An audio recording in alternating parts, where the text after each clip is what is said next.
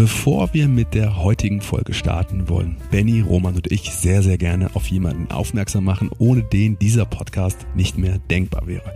Und zwar unseren Techniker Christian Arnold Förtsch. Aus den Interviews und Gesprächen, die wir führen, baut Christian die kompletten Folgen zusammen. Und ich bin immer wieder total fasziniert, was er in Sachen Sound aus den Aufnahmen rausholt. Christian ist sehr gut vernetzt in der Podcast-Welt und unterstützt neben der Technik auch bei konzeptionellen Fragen. Wenn du also jemanden suchst, der deinen Podcast betreut oder der dich bei der Entwicklung eines neuen Formats unterstützt, dann ist Christian genau die richtige Anlaufstelle für dich. Also schau doch mal die Show Notes, dort findest du seine Kontaktdaten und jetzt viel Spaß mit der aktuellen Folge Working Dead Podcast. Sieben Kinder, drei Väter und unendlich viel zu erzählen. Willkommen im Working Dad Podcast mit Benny, Marius und Roman. Hier geht es um die Dinge, die unsere drei Väter gerade beschäftigen. Thematisch irgendwo zwischen Familie und Job, Kinder und Karriere. Eindeutig aber familienerprobt. Viel Spaß mit einer neuen Folge Working Dad Podcast. Herzlich willkommen zu einer neuen Folge Working Dead Podcast. Wir haben heute wieder einen sehr, sehr spannenden Gast und zwar haben wir mit Ali Maloggi gesprochen. Ali muss man eigentlich gar nicht mehr vorstellen, denke ich mal. Und ehrlich gesagt würde das auch viel zu lange dauern, wenn man seine komplette Bio hier aufzählen wollen würde. Ich versuche es trotzdem mal kurz zu halten.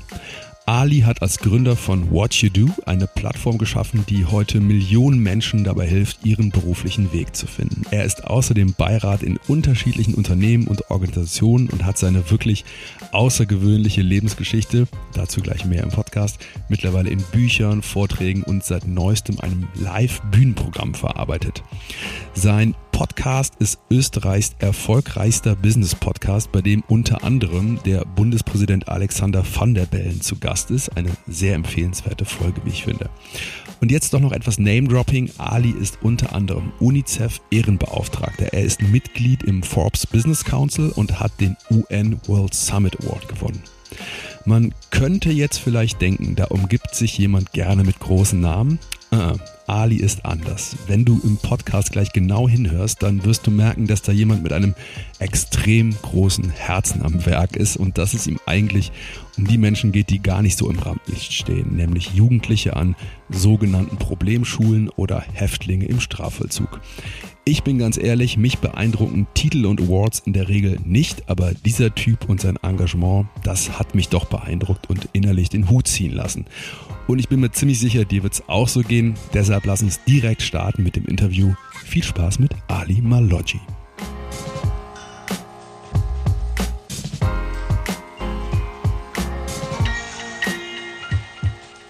Herzlich willkommen im Podcast, lieber Ali. Schön, dass du da bist. Danke euch für die Einladung. Ja, sehr, sehr gerne. Wir haben lange auf dich gewartet. Wir haben schon im Vorgespräch gesagt, Benny und ich, wir haben dich schon lange auf dem Schirm. Ähm, ne? Ich kenne dich, äh, glaube ich, seit What You Do Zeiten. Das ist jetzt mm. bestimmt zehn Jahre her, kann das sein? Zehn Jahre, 2012 im Jänner ge gegründet, offiziell. Ja, ja. aber das ist ja nur eine Station in, deinem, in deiner Bio. Äh, wir kommen nochmal gleich drauf zu sprechen. Du, ey, in der Vorbereitung des Podcasts machen wir es ja immer so, dass wir uns so ein bisschen äh, in, die, in, die, in die Lebensläufe der, der Leute einlesen und gucken, was haben die alles gemacht, ne? was, wofür stehen die. Und ich muss ehrlich sagen, äh, Ali, bei dir bin ich so ein bisschen überfordert gewesen, weil du hast so eine mega krasse Geschichte hinter dir. Äh, mal ganz kurz, also Flucht aus dem Iran, ganz am Anfang deines Lebens, dann aufgewachsen im Flüchtlingsheim, in der Schule abgebrochen, äh, dann mit ganz vielen Jobs über Wasser gehalten. Ich glaube, 40 Jobs oder so hast du mhm. über 40 Jobs gemacht. Dann ähm, den Turnaround irgendwie geschafft in die Konzernkarriere, da richtig aufgestiegen. Dann wieder die Zäsur, Burnout mhm. und dann die, Sinn die Sinnkrise und dann äh, hast du angefangen zu gründen. Da sind wir bei What You Do wieder. Also das mhm. war jetzt super schnell der Durchlauf. Ähm, dann äh, bist du äh, Träger verschiedener Awards. Das ist echt Wahnsinn. Ich habe immer aufgeschrieben hier, du bist ein Member im, im Forbes Business Council. Mhm. Du äh, hast den UN World Summit Award bekommen. Du bist mhm. in, in der UNICEF Ehrenbeauftragter und äh, LinkedIn Top Voice Award. Also das ist jetzt nur eine Auswahl, ja. Also echt Wahnsinn. Ey, also mich, mich würde mal interessieren, welche von den Dingen, die du so erreicht hast und die wir jetzt so aufgezählt haben, auf was davon bist du eigentlich am meisten stolz und was bedeutet dir eigentlich selber am, am allermeisten? Also was ich wirklich stolz bin, ist, dass ich Ende letzten Jahres wurde ich in ein Gefängnis geholt, um mit Erwachsenen zu arbeiten, die im Schnitt noch acht Jahre im Knast vor sich haben. Und zwar wirklich schwere Jungs. Also mm, die haben mir nicht ganz genau gesagt, wer was gemacht hat, aber da waren wirklich die schlimmsten Dinge dabei. Das waren Menschen, wo man mir gesagt hat, es ist unfassbar schwer, die dazu zu bringen, an ihrer Zukunft zu arbeiten. Und ich wollte immer der sein, den man zu den schwierigsten Fällen holt. Immer. Also ich wollte immer der sein, der, der sagt, wenn ihr Jugendliche habt, wo ihr sagt, aus denen wird nichts und keiner glaubt an die, all die zu mir schicken, bitte. Ja. Uh, und dann, als ich mhm. in diesem Gefängnis war und am Ende was wirklich Magisches passiert ist, wo die Wärter mir sogar gesagt haben, das haben sie noch nie erlebt, ähm, in über zehn Jahren, da habe ich gewusst, okay, ähm, mein ganzes Leben war eine Vorbereitung auf das. Auf das bin ich definitiv am meisten stolz. Mhm. Und was ich auch unfassbar stolz bin, ist meine Tochter ist gestern drei Jahre alt geworden. Wir waren im Haus mhm. im Garten und ich habe ihr so einen Bagger zusammengebaut und sie ist wirklich eine Stunde lang ganz still daneben gesessen, hat einfach nur zugesehen. Das bin ich ja, auch super. stolz. Ja, Aber ja. sonst, ähm, ja, also das mit dem Gefängnis war ziemlich, ziemlich berührend. Ähm, warum, warum gibt dir das, warum gibt dir das mehr als alles andere? Ey, du bist als Speaker auf der ganzen ja. Welt unterwegs, du bist wahrscheinlich in allen großen Konzernetagen ja. unterwegs, du bist Berater, Coach. Mhm. Warum, was, was gibt dir da jetzt mehr als in den, in den anderen Situationen? Ich habe das letztens in, in der Therapie, in der ich war. Also ich, ich gehe in eine Therapie seit diesem Jahr und das mache ich aber vorsorglich. Also äh, nein, das ist einfach so. Ich habe gemerkt, die Menschen gehen ja auch ins Fitnesscenter und machen Sport vorsorglich nicht weil etwas schiefgegangen ist. Und wenn ich mir ansehe, was ich für Verantwortungen trage, wem ich alle helfe, wenn ich da nicht vorsorglich für mich selber einen Kanal habe, wo ich das bespreche, dann kann es sein, dass ich genauso daran zerbreche. Ähm, warum hilft mir das? Ich habe das dort bequatscht letztens. Ich habe zwischen meinem 20. und so 27. Lebensjahr eine Lebensphase durchgemacht, die ich keinem Menschen noch wünsche. Also das war die einsamste Zeit meines Lebens. Ich hatte kein Geld, ich hatte Schulden, Schule hingeschmissen. Das AMS, also das österreichische Arbeitsmarktservice, hat mir gesagt, sie mit ihrer Lebenslauf und mit dem Stottern, da wird nichts draus. Seien Sie doch froh, wenn Sie einen Job haben, wo Sie zumindest monatlich ein Einkommen haben. Ich habe damals parallel diese Jobs gemacht und Ausbildungen nachgeholt. Und ich weiß bis heute nicht, wie ich das hin, damals hinbekommen habe, weil es war eine auch ziemlich schwere depressive Phase. Ich habe jede Nacht nur vier Stunden geschlafen und habe Studium und all, all, alles parallel gemacht und habe versucht, meine Geschichte in dieser Zeit komplett neu zu schreiben. Mhm. Weil mir haben damals die Leute gesagt, jemand mit deinem Lebenslauf, mit deinem Vornamen, laut Statistik, das geht nicht gut. Und ich habe mir eben gedacht, ich bin die Ausnahme. Und ich habe mich damals irgendwie über Wasser halten müssen, mental. Ich hatte damals, muss ich auch sagen, nicht eine einzige Person, die neben mir gestanden ist, die gesagt hat, ah, das machst du, super, go for it. Hatte ich einfach nicht. Niemanden. Mhm. Aber ich habe mir damals eingeredet, für irgendwas muss das gut sein. Ich habe mir damals eingeredet, wenn ich das irgendwie überlebe und das irgendwie hinbekomme und nicht mein Leben bereue, dann wird das wahrscheinlich nur deshalb sein, um anderen Menschen zu helfen, die nicht an sich glauben.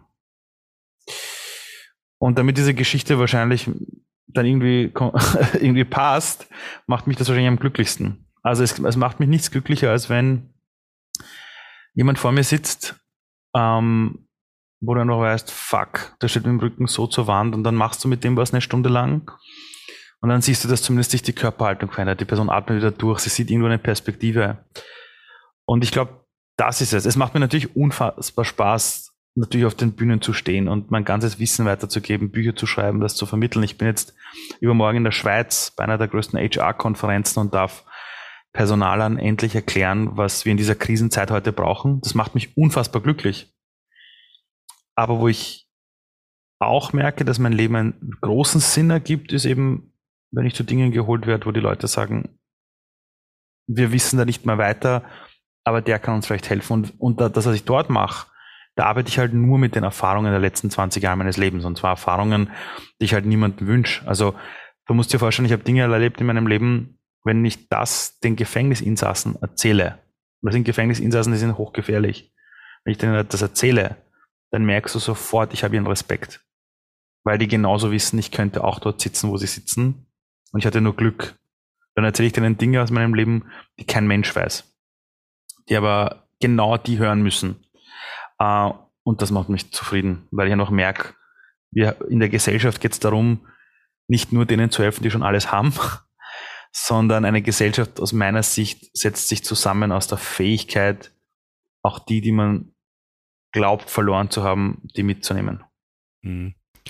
Ali, Ali oder Marius, lass mich mal ganz kurz, weil äh, ich muss jetzt mal eine Frage stellen, ähm, denn meine, meine Gänsehaut ist jetzt irgendwie die ganze Zeit gewesen. Ähm, und äh, äh, danke erstmal, danke Ali für, ähm, für das Schildern. Ähm, ich finde das, ich finde das jetzt schon so super inspirierend.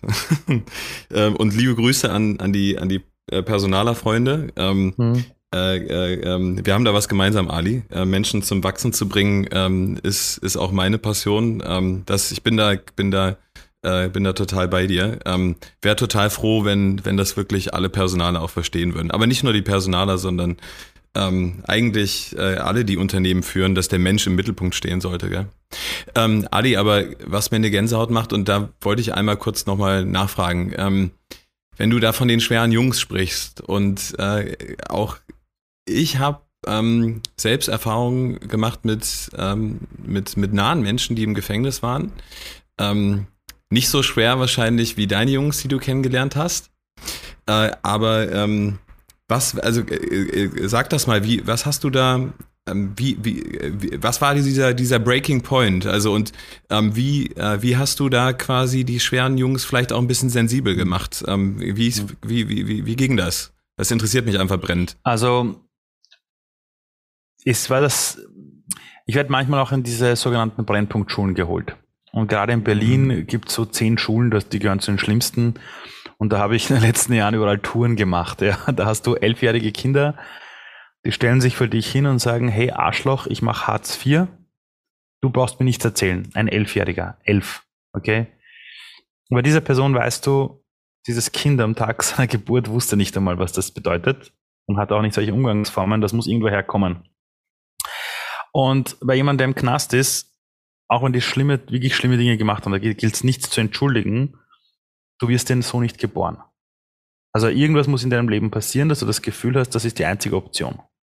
Irgendwas muss passiert sein in deinem Leben, dass deine einzige, deine einzige Schlussfolgerung ist, hey, scheiße, ich kann nur so mein Leben leben, sonst bin ich niemand. So. Und der große Fehler, den die meisten Leute machen, ist, dass sie die Menschen entweder zu hart anfassen, eben als Täter, auch bei Kindern, du hast einen 17-Jährigen, der weiß nicht, was er tun soll, der geht vielleicht stehlen und du, verwend und du, und du siehst ihn als Täter. Und dann gibt es andere, die sehen die Leute immer als Opfer. Ich mache nichts von beiden. Null. Ich sehe die Leute in ihrer vollen Selbstverantwortung. Äh, wenn ich von einem 16-Jährigen stehe, der Mist gebaut hat, spreche ich ihm die Wertschätzung zu, dass ich ihn sehe, aber der muss lernen, Entscheidungen zu treffen. Und bei denen im Knast, da bin ich reingegangen und habe ihnen ganz klar gesagt, Leute, ich weiß nicht, was ihr genau gemacht habt. Es wäre falsch, mich jetzt in eure Fußstapfen reinzugeben, aber ich möchte euch eines erzählen. Was ich dann gemacht habe, ist, ich habe ihnen klar gemacht, ihre Vergangenheit muss nicht ihre Zukunft sein. Und das Einzige ist ihre Entscheidung. Sie müssen im Leben lernen, Entscheidungen zu treffen. Aber was ich dann schon mache, ist, ich lasse mich halt auf ihre Gefühlslage ein. Und wenn ich da drinnen Wut spüre und Ärger spüre, dann schreie ich sie alle an. Ich bin da gestanden 20 Minuten lang und habe die Leute angeschrien. Äh, eine Stunde lang und, und, und bin so in Rage und habe die denen einfach klar gemacht, dass ihre Zeit einfach läuft. Und dass sie lernen müssen, Respekt zu haben zu sich selber. Das sind ja Menschen, die nie erlebt haben, was es bedeutet, sich selber mal auch was zuzutrauen. Die, das, das, das, das, die kennen das nicht. ja, die kennen das nicht. Äh, und bei einem 16-Jährigen ist es nichts anderes. Das heißt, wenn ich mit solchen Fällen zu tun habe, ist das Wichtigste, mir bewusst zu werden, wenn ich deren Geschichte erlebt hätte, würde ich wahrscheinlich genauso handeln. Das heißt, ich nehme mich aus der Erhöhung raus. Ich, ne, ich sehe mich nicht so als der Typ, hey, ich weiß es besser. Weil wer weiß, wenn ich das Leben von Donald Trump erlebt hätte, zum Beispiel, würde ich vielleicht genauso handeln. Mhm. Ich würde wahrscheinlich genauso reden wie er, weil ich wahrscheinlich dann irgendwann ein Umfeld gehabt hätte, das mir einredet, alles ist gut so, wie ich bin. Ja, Es geht nicht darum, die Dinge ich finde es auch nicht cool, dass er damals Präsident wurde. Ja, absolut nicht. Aber es geht nur darum, wir müssen in dieser Welt verstehen, warum jemand so wurde, wie er wurde. Und das ist das Erste, was ich sehe. Und dann, was ich sofort mache, ich nehme die Leute voll in die Verantwortung. Knallhart. Auch wenn ich bei Schülern bin, die 13 Jahre alt sind. Ich zum Beispiel oft, wenn ich in Schulen gehe und ich weiß, uh, das ist eine ganz schlimme Klasse. Also wie, mir wird erzählt, das ist eine schlimme Klasse. Das Erste, was ich am Anfang mache, das Erste, was ich mache, ist, ich sage, Leute, Wir haben jetzt zwei Stunden gemeinsam. Ich weiß, ihr habt keinen Bock auf einen erwachsenen Typen zu hören, der euch wieder was über die Welt erzählt, aber wir machen folgenden Deal. Ihr hört mir zehn Minuten zu und wenn es langweilig ist, dürft ihr rausgehen und zwei Stunden Pause machen.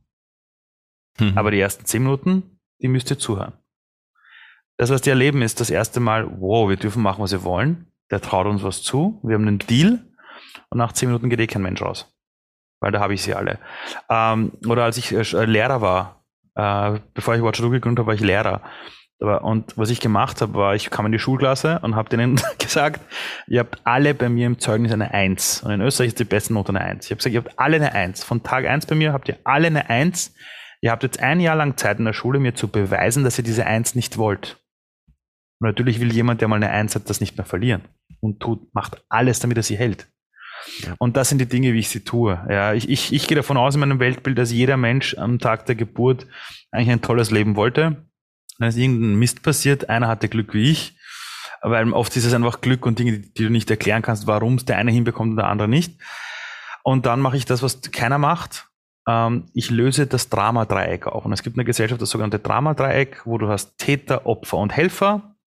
Du hast oft Menschen, die sagen, oh, die böse Politik. Ja, das heißt, die Politik, das sind die Täter ich bin das arme Opfer und dann hast du meistens im Freundeskreis Leute, die als Helfer dir sagen, ja stimmt, die böse Politik, du bist zu arm.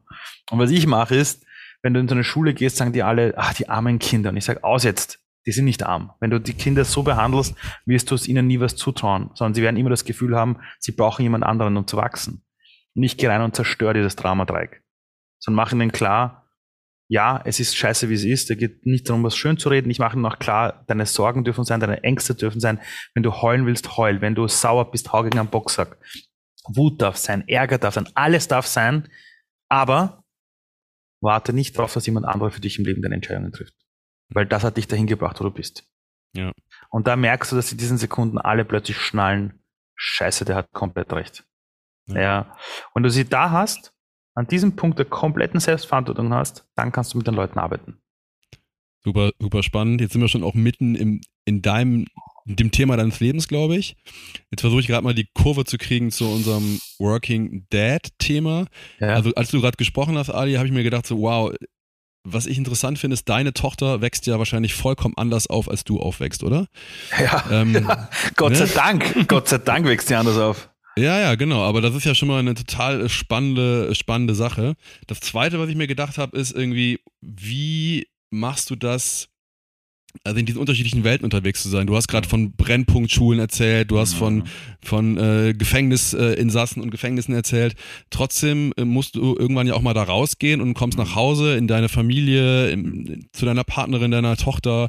Ähm, wie, wie kriegst du den, den Wechsel hin? Und ähm, eine Sache hast du eben schon angedeutet, das ist ja. diese präventive Therapie, das finde ich immer total spannend. Ja aber trotzdem sind die Brüche für mich sehr, sehr hart. Wie, wie kriegst du ja. das hin? Also, also das mit der Therapie mache ich erst seit kurzer Zeit. Und die Therapie mache ich aber jetzt nicht wegen diesen Dingen, die ich erlebe, sondern ich habe einfach gemerkt, ich bin jetzt 40 und ich habe, glaube ich, die letzten zehn Jahre niemals irgendjemanden gehabt, mit dem ich einfach über alle Dinge rede. Mhm. Ja, weil manche Dinge, weil andere Leute sind für mich, sollen keine Art Misskübel für mich sein. Und ich habe zwar gute Kumpels und so, aber ich brauche noch jemanden, wo ich mich einfach der mir hilft, meine Gedanken zu strukturieren. Das andere ist, wenn ich sowas habe wie im Knast oder wenn ich bei Jugendlichen bin, wo es nicht so leicht ist, das belastet mich nicht. Das belastet mich wirklich nicht, absolut nicht, weil ich weiß, dass ich was verändert habe. Das sind ehrlich gesagt die Dinge, die mich begeistern. Also als ich damals im Gefängnis war, da hatte ich echt Schiss davor, weil ich bin dahin, hatte, da, ich dachte zuerst, das sind nur Jugendliche, dann hieß es plötzlich, es sind Erwachsene, das habe ich zehn Minuten vorher erfahren. Mhm. Dann standen dort Wärter dort, dann standen hinter den Räumen noch Wärter in Kampfanzug, dass falls die mich angreifen, die sofort eingreifen können. Ich konnte nichts dort vor Ort verwenden. Ich durfte nicht mal ein Glas Wasser trinken, weil das Glas könnte, die Scherben könnten verwendet werden für einen Angriff und so. dann stehst du in so einem Turnsaal, vor dir sitzen da 20 äh, Gefängnisinsassen und da musste ich komplett auf meine Intuition zugreifen. Komplett. Ich konnte nichts dort verwenden. Nichts, keine Technik, null. Und nach diesem Augenblick habe ich meine Frau angerufen und habe gesagt, ich bin der glücklichste Mensch auf der Welt. Weil ich plötzlich gemerkt habe, hey, geil, ich kann das und ich habe dort geholfen. Das heißt, diese Dinge belasten mich gar nicht. Was mich eher belastet, muss ich ganz ehrlich sagen, ist das schlechte Gewissen, das ich oft habe. Weil ich bin so mit einem Weltbild aufgewachsen, ich will für meine Tochter da sein. Und ich bin in einem Weltbild aufgewachsen. Ich möchte nicht, dass meine Frau ständig belastet wird, weil ich Karriere mache. Und sie hat ihr eigenes Unternehmen, sie hat ein eigenes Startup, ist Geschäftsführerin dort äh, oder, oder leitet das ganze Ding genauso mit. Und was mich wirklich belastet oft ist dieses, du bist unterwegs, jobmäßig, es ist vielleicht die Woche mal länger und zu lernen, mit diesem schlechten Gewissen umzugehen gegenüber meiner Frau, meinem Kind, dass ich nicht immer da sein kann. Das ist ziemlich hart. Ähm, Andererseits ist es teilweise wieder irrational, weil ich meine Tochter ja sehr wohl oft genug abhole und wir gehen uns spielen und keiner hat das Gefühl, dass sie zu kurz kommt. Ja. Aber das ist es eher. Das sind eher die Belastungen meines Lebens. Lass uns da mal reingehen, weil das ist, das ist ja echt, das ist echt, das, das ist auch mal ein großes Thema von mir und da steckt jetzt ganz, ganz viel drin, Adi, weil das erste, das erste, was mich interessieren würde, ist, oder Gehen wir mal einen Schritt zurück, bevor wir darüber reden. Wie ist eigentlich eure familiäre Aufstellung quasi? Du hast gerade gesagt, deine, deine Frau, die ist auch Unternehmerin. Hm. Was ist so euer Modell? Wie habt ihr euch das aufgeteilt zeitlich? Was habt ihr euch so quasi, was ist der Plan? Also als meine Tochter geboren worden ist, ist sie in Karenz gegangen. Aber es war für uns alle immer klar, jeder von uns soll die Dinge machen, die ihm Kraft geben, die ihm Spaß machen, weil unsere Tochter soll auch aufwachsen im Haushalt, wo sie das Gefühl hat, dass wir nicht wegen ihr auf unser Leben verzichten. Also, mhm. also mein, unser Bild ist so, wenn unsere Tochter merkt, wie cool das Leben sein kann anhand dem Vorbild der Eltern, dann wird sie sich selber im Leben für Dinge entscheiden, die ihr Spaß machen. Und hat nicht dieses Frauenbild, oh Gott, die Frau muss drauf zahlen oder Familie ist hart oder Kind ist Belastung, das wollte man nicht. Ja. Und meine Frau äh, ist dann, ich weiß nicht gar nicht, wie lange die jetzt zu Hause war, ein Jahr oder so, weiß ich gar nicht. Und die hat halt ein Startup, ist dort Chief Operating Officer und leitet das ganze Ding mit. Sie macht das jetzt Teilzeit, Manchmal ist es natürlich ein bisschen mehr, aber die bekommt das eigentlich organisatorisch extrem gut in den Griff.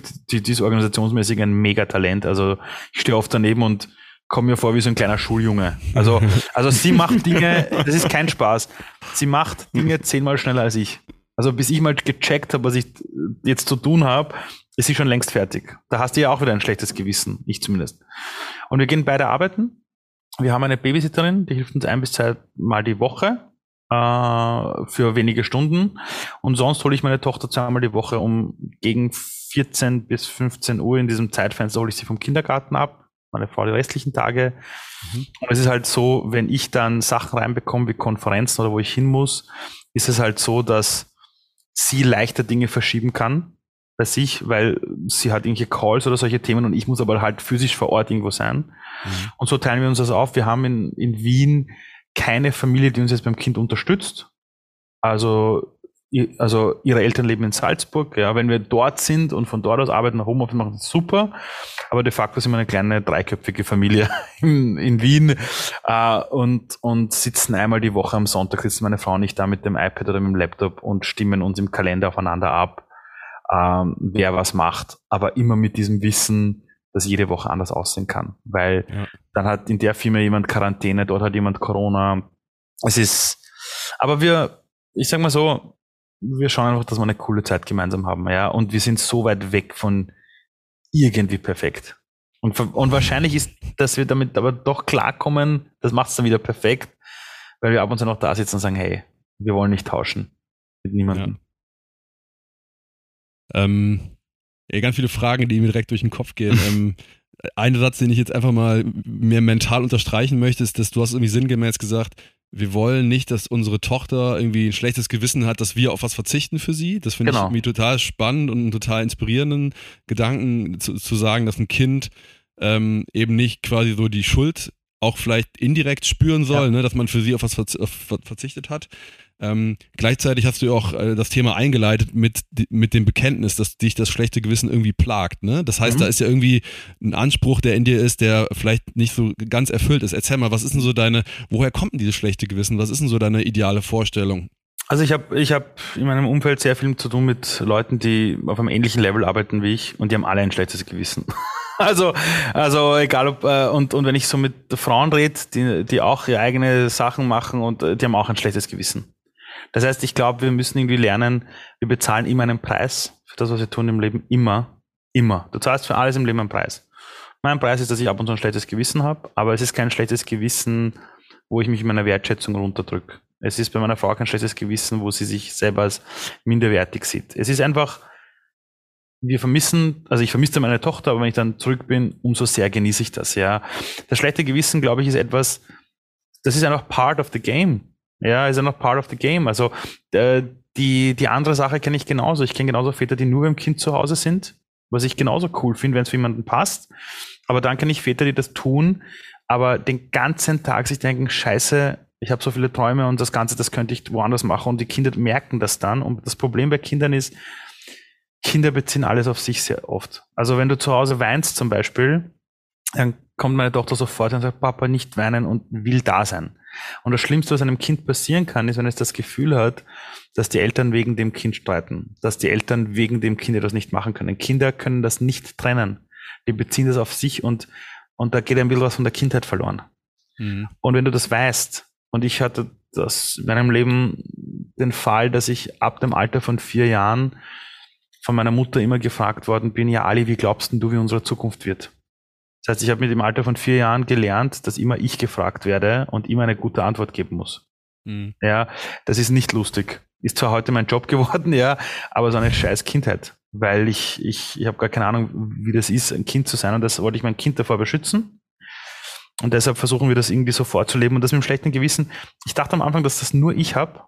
Und dann redest du noch mit anderen Menschen, merkst, nein, das ist normal. Das ist ja. einfach so. Und wenn du weißt, dass du im Leben immer für etwas einen Preis bezahlst, kannst du auch damit gut leben. Das heißt, das ist in meinem Leben so, ich habe das schlechte Gewissen, ist okay. Ist okay. Ich halte das aus ähm, Ali, Ali und, und Marius, das, äh, was ich immer wieder äh, schön finde in, in, in dem Working Dead Podcast, ist genau solche Momente der, der Offenbarung. Ähm, und ich meine, Marius, wir hatten wie oft schon genau diese Momente, äh, wo, wo du dann äh, und ich genauso und der Roman auch. Ähm, und alle, alle irgendwie Dads, mit denen wir da auch schon zu tun hatten, ähm, ich glaube, da haben wir komplett das alle gemeinsam, das Thema schlechte Gewissen irgendwo, ähm, weil wir einfach auch äh, miteinander feststellen, ich glaube, so eins der wichtigsten Ressourcen in der Welt ist für, für, für, den, für den Mensch selber die Zeit überhaupt, äh, sie mal äh, ähm, schätzen zu lernen. Was fangen wir mit unserer Zeit an? Mhm. Ähm, und äh, das, das, das plagt uns äh, alle irgendwo. Ähm, und ich finde es aber total äh, geil, dass du das ähm, auch so, so teilst an der Stelle und äh, we can feel you. Also ähm, wir können das absolut äh, nachvollziehen. Ähm, und äh, das ist total schön, dass das das äh, auch so zu offenbaren. Das wollte ich an der Stelle mal sagen. Ähm, und äh, im, im, im, im gleichen Moment ähm, kam, kam mir noch eine Frage, äh, wenn man, wenn man dich jetzt, wenn man dich jetzt so wahrnimmt, und das kommt jetzt eher aus der Intuition heraus, ähm, äh, wenn man dich so wahrnimmt, wie du, wie du gerade bist, ähm, ich finde, du hast ein, eine totale ähm, schöne äh, Gelassenheit äh, auf der einen Seite und irgendwie eine totale ähm, Energie auf der anderen Seite. Ähm, äh, und bei all dem, ich, ich meine, habe jetzt auch äh, heute in dem Gespräch wieder äh, auch einiges über dich gelernt bisher.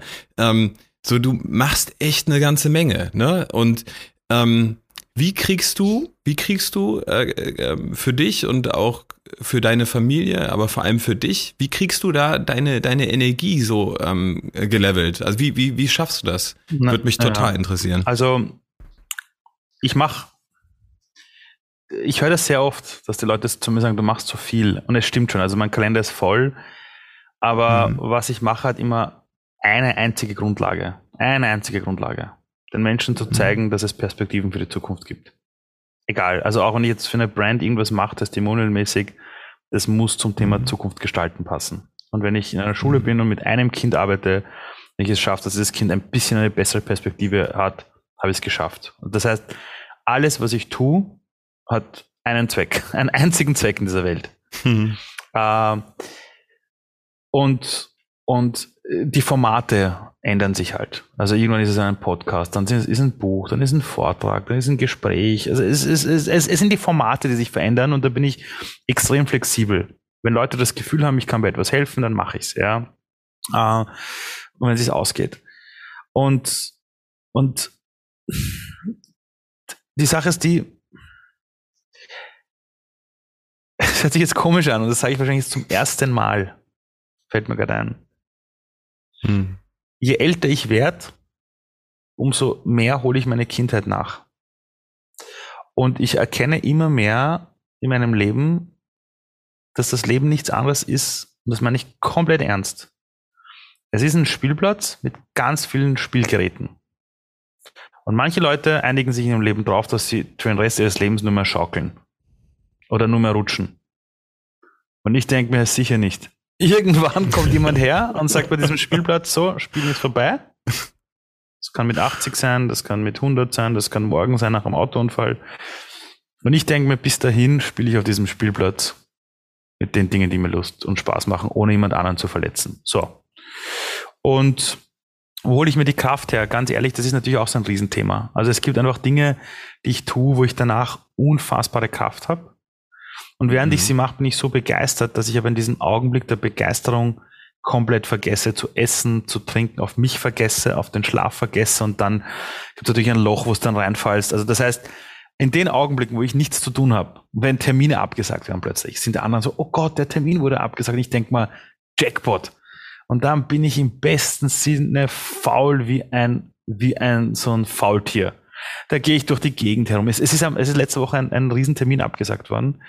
Ich habe zu allen gesagt, ihr tragt mir bitte nichts in den Kalender ein und bin spazieren gegangen durch den ersten Bezirk, bin zum Stephansdom in Wien zum ersten Mal raufgefahren, wo die Glocke ist und habe über Wien drüber geblickt, habe drei Stunden gefrühstückt, war richtig faul und das brauche ich genauso, weil dann, wenn es losgeht, wenn es dann nämlich richtig wieder losgeht und ab, es geht ja bei mir ab morgen richtig wieder los, dann werde ich diese Phasen wieder vermissen und was mir natürlich hilft, sind so klassische Dinge. Ja, wenn, wenn ich mit meiner Tochter, mit meiner Frau Zeit habe, wenn ich einfach ein cooles Gespräch mit jemandem habe. Ich bin definitiv noch nicht so weit, dass ich es regelmäßig schaffe, konstant Energiespende in meinem Leben einzubauen. Aber ich habe mir ein Umfeld aufgebaut, wo ich diese Energiespender immer wieder antreffe. Also allein beruflich, was ich machen darf. Die Leute, mit denen ich zu tun habe, die Leute, die in meinem Team sind. Da sind so viele Leuchttürme dabei, die, wenn ich es gar nicht erwarte, mir plötzlich geile Energie geben. Das heißt, dafür habe ich schon irgendwie unterbewusst gesorgt, dass das von sich passiert. Aber mich selber so zu managen, in meinen Kalender reinzuschauen, zu sagen, seit fünf Jahren habe ich immer Me-Time drinnen, das wäre komplett gelogen. Ich habe es phasenweise, immer wenn ich weiß, es kommt eine harte Phase auf mich zu, da verändere ich mich. Also als ich Anfang des Jahres meine erste eigene Show auf die Bühne gebracht habe, habe ich 14 Tage davor komplett meine Ernährung verändert, habe eine Fastenkur begonnen, habe geschaut, dass ich acht Stunden schlaf, weil ich wusste, da darf jetzt nichts passieren. Das heißt, so Profi bin ich schon.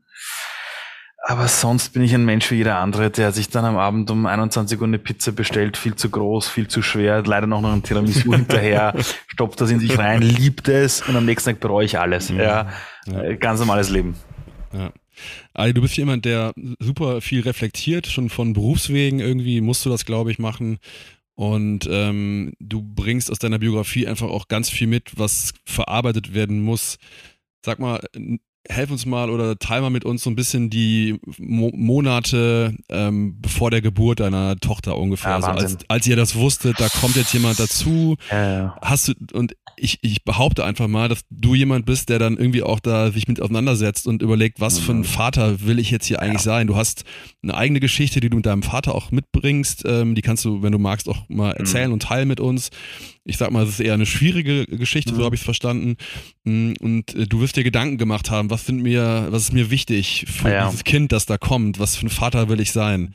Ähm, was also, war das? Du musst eines wissen, ich komme aus einer Kultur, die sehr viel vom schlechten Gewissen lebt. Die persische Kultur, ja.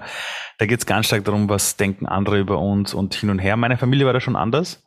Aber zum Beispiel in meiner Kindheit hieß es schon ständig, ich muss mich um meinen Bruder kümmern irgendwann einmal. Ja, ich bin ja das Vorbild, ich bin ja dieses und jenes. Und ich habe mich immer dagegen gewehrt, habe gesagt, Entschuldigung, ich habe das nicht entschieden, dass ich einen Bruder habe. Ich mag ihn zwar, aber ich werde jetzt sicher nicht diese Bühne nehmen, dass ich als älterer Bruder jetzt ständig mich um ihn kümmern muss. Das wäre dann meine Entscheidung, aber nicht aus schlechtem Gewissen heraus.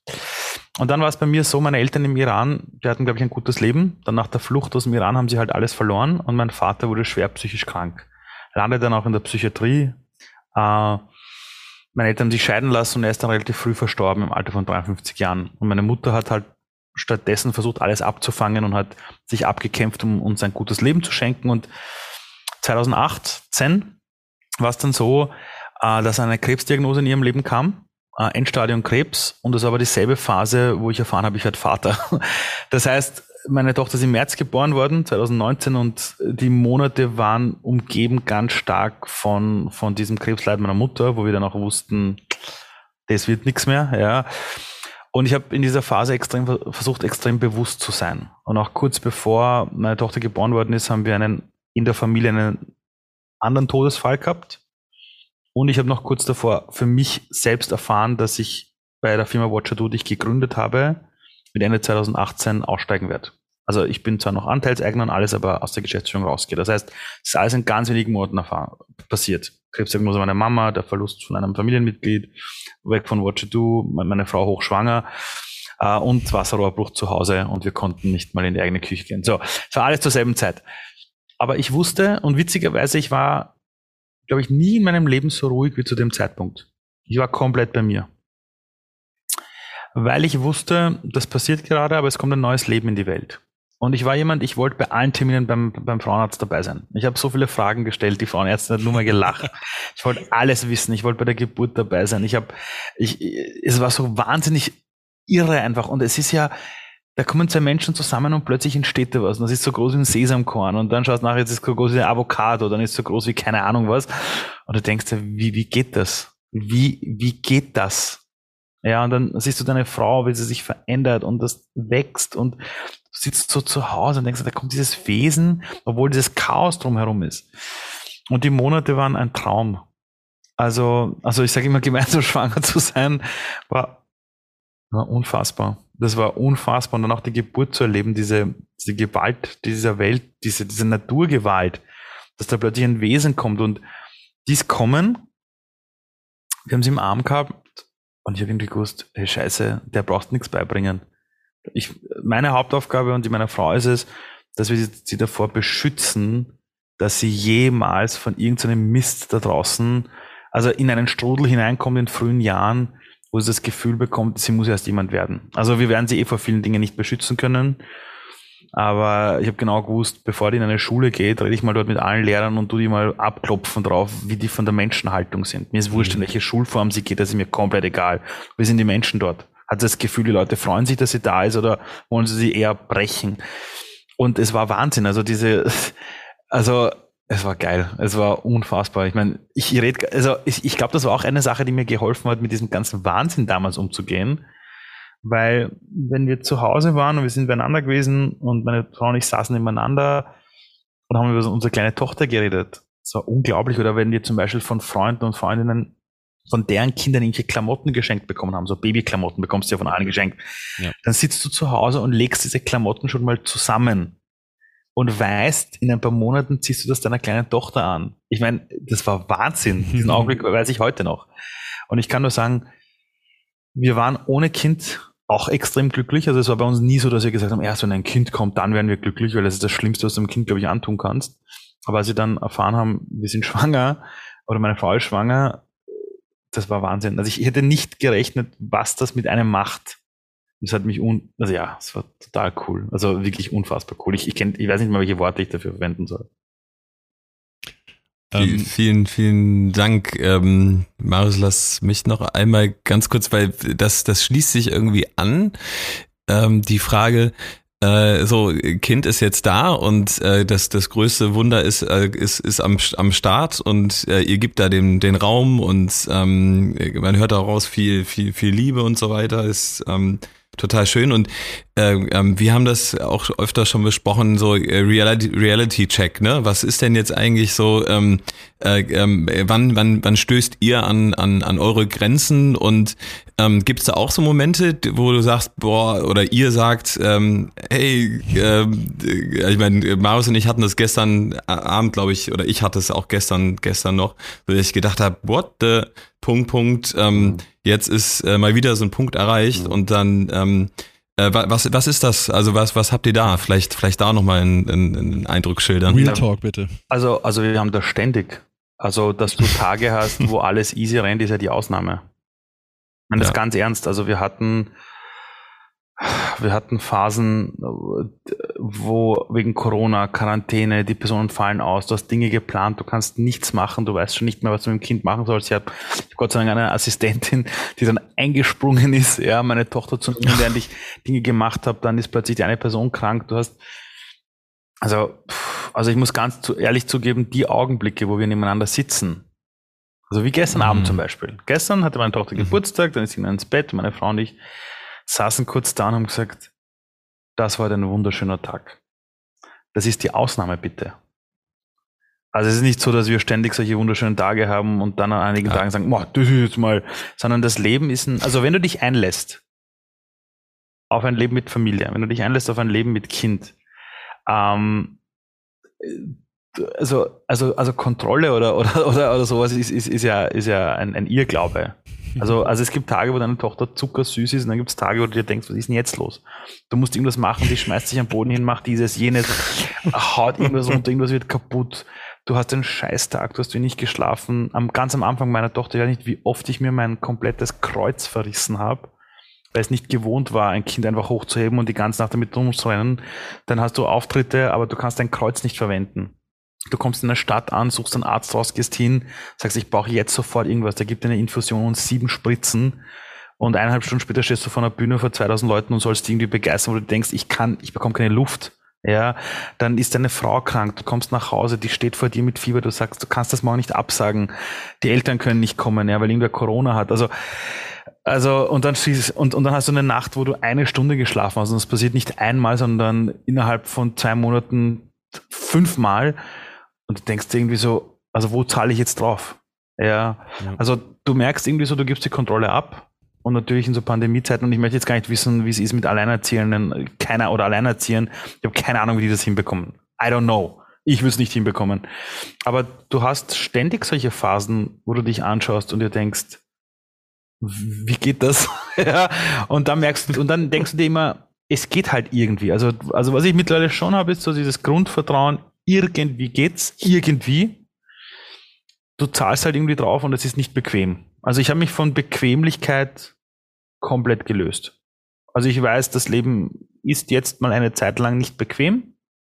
Und die Augenblicke, wo es dann gut funktioniert, das sind meistens Augenblicke, die du nicht planst, sondern die passieren zufällig. Also zum Beispiel gestern war es wirklich so, meine Frau hat gerade Corona, meine Tochter hat Corona und ich renne zu Hause mit einer Maske rum.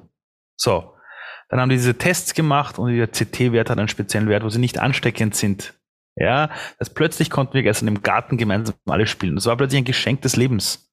Ja, mit dem ich nicht gerechnet hatte. Und diese Momente, die muss man einfrieren für sich. An denen muss man saugen und zapfen, weil das dann eh wieder drei Wochen anders läuft.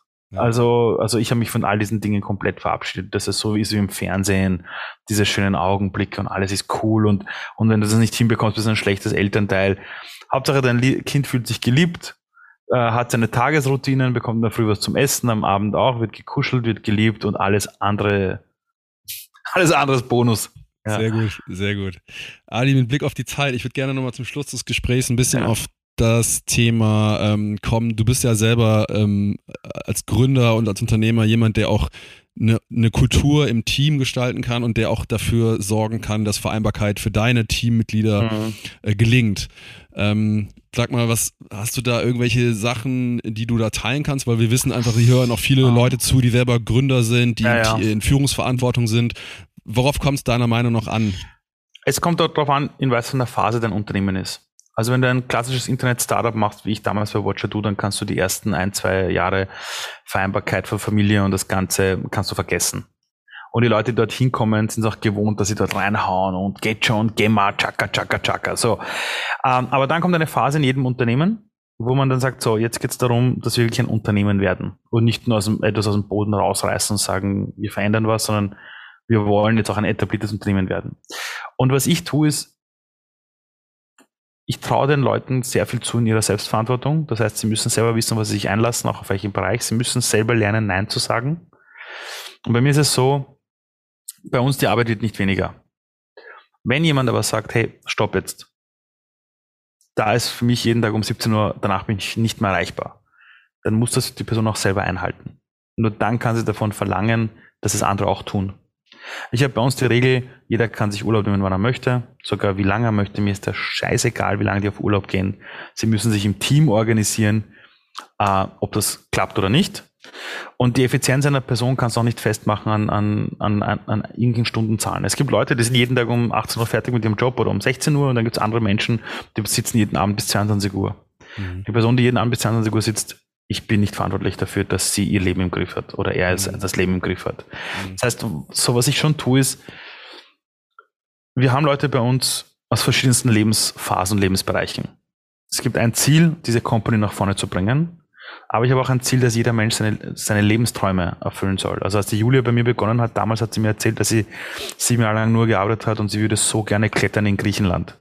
Ich habe zu ihr gesagt, gut, arbeite drei Monate bei mir, dann findet man einen Modus. Nach drei Monaten ist sie nach Griechenland gegangen und jetzt lebt sie dort, klettert den halben Tag und die andere Hälfte arbeitet für mich. Alles remote. Einer will eine Weltreise machen, startet nächste Woche mit seiner Weltreise. Wir haben Leute, denen ist Familie extrem wichtig, die arbeiten nur Teilzeit. Das heißt, ich erlaube alles hier, aber jede Person, die hier beginnt, bekommt auch von Anfang an Real Talk. Das heißt, wir beschönigen nichts, wo wir dann im Nachhinein sagen, Entschuldigung, das haben wir dir zwar erzählt, aber es ist ganz anders, sondern jede Person hat hier die Möglichkeit, wirklich den eigenen Lebensstil auch unterzubringen. Nur, und das ist wichtig, die Person muss es auch selber leben und einfordern. Mhm. Weil ich laufe nicht hinterher und sage, oh, jetzt bist du schon die vierte Woche hintereinander jeden Tag um 20 Uhr im Büro, was ist denn los mit dir?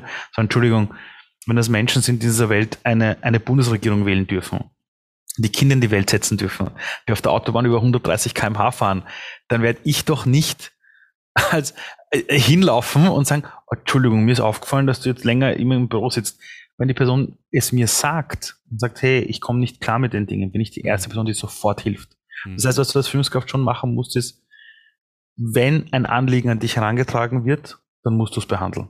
Das ist ganz wichtig. Aber du darfst nicht den Leuten das Gefühl geben, dass du ständig hinterher rennst und versuchst, ihr Leben besser zu machen, weil das muss schon von ihnen ausgelöst werden. Und das habe ich definitiv gelernt in meinem Leben. Definitiv gelernt. Und ich bin sehr stark dafür, dass jede Organisation dieser Welt alle Lebensmodelle zulässt. Weil du, weil wir leben in einer Gesellschaft mit verschiedensten Lebensmodellen, mit verschiedensten Familientypen.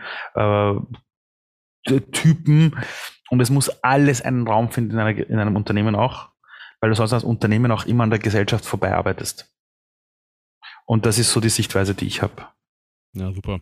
Sag uns mal ganz kurz, weil wir, also für alle, die das jetzt nur hören, ich sehe in der Kamera im Hintergrund bei dir so ein Regal und da sind diese berühmten weißen Turnschuhe drin. Also die sind schon, und erzähl noch mal ganz kurz äh, allen HörerInnen und Hörern, was es damit auf sich hat, weil das finde ich eine ganz schöne Geschichte. Ja. Ach so, ja, ähm, ich habe als Jugendlicher so viele Jobs gehabt und mir ist halt aufgefallen, dass alle Führungskräfte immer so dunkel angezogen sind, immer so schwarze Lederschuhe, schwarze Anzüge.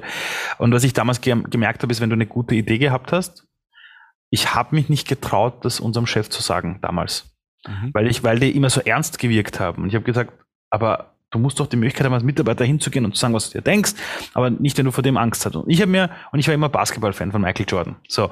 Und Fan von weißen Basketballschuhen und so ein Zeug. Und ich habe immer zu mir gesagt, wenn ich mal was eigenes haben sollte oder wenn ich mal Chef bin, will ich der Chef sein, der in weißen Turnschuhen reinkommt, weil wenn mal bei uns der Briefträger anklopft, soll er nicht wissen, wer der Chef ist auf den ersten Blick.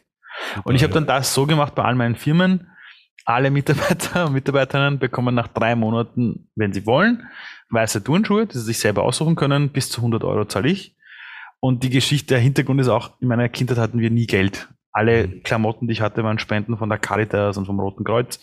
Und die ersten Klamotten, die ich bekommen habe, die wirklich mir gehört haben, die neu waren, waren eben weiße Turnschuhe von meinem Onkel aus Italien. Ja. Er hat mir so weiße Nikes geschenkt. Und ich habe, glaube ich, eine Woche lang damit im Bett einfach gepennt, weil ich so stolz drauf war. und da kommt her das Favorite von weißen Turnschuhen. Ich glaube, ich habe, wenn man jetzt im Büro mhm. herumschaut und zu Hause wahrscheinlich, keine Ahnung, über 40 Paar, 50. Also das ist echt ja. so das einzige Ding, wo ich nicht aufhöre, meine Sammlung zu erweitern. Ja, das ist eh pervers. Ich finde das eine super, super schöne Story. Ja. Ähm, Ali, wir sind ähm, durch. Wir haben am Ende immer noch drei Fragen an unsere jo. Gäste, ähm, auch an dich. Also das, äh, das erste ist ein Satz, den du bitte vervollständigst. Ähm, seitdem ich Vater bin, Pünktchen, Pünktchen, Pünktchen. Hat die Welt viel mehr Farben. Mhm. Eine Sache, die ich von meiner Tochter gelernt habe. Ich kann alles, wenn ich will. Und was würdest du deiner, deinen Kindern, vielleicht kommen ja noch welche, oder deiner Tochter gerne hinterlassen? Das kann was Materielles natürlich auch sein, kann aber auch was Ideelles sein. Also was möchtest du ihr hinterlassen? Die Fähigkeit, wie sie selber Geld verdient. Boah, das ist so gemein, da würde ich jetzt so gern nachfragen. Aber wir lassen es mal stehen. Ich finde super.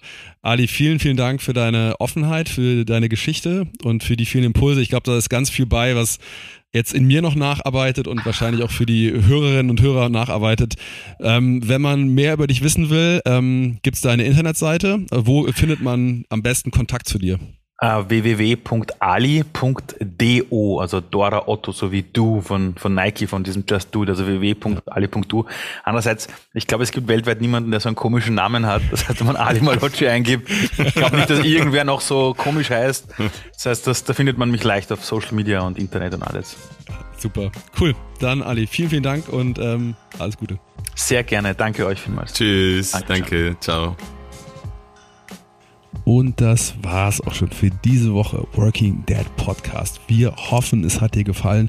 Wenn es so war, dann freuen wir uns über eine Bewertung bei Apple Podcasts oder bei Spotify im Player. Kannst du uns direkt ein paar Sterne dalassen. Das freut uns natürlich und unterstützt auch unsere Arbeit. So, ähm, ja, wir hoffen, du schaltest in der nächsten Folge wieder ein und freuen uns auf dich und sagen Tschüss, bis bald, mach's gut.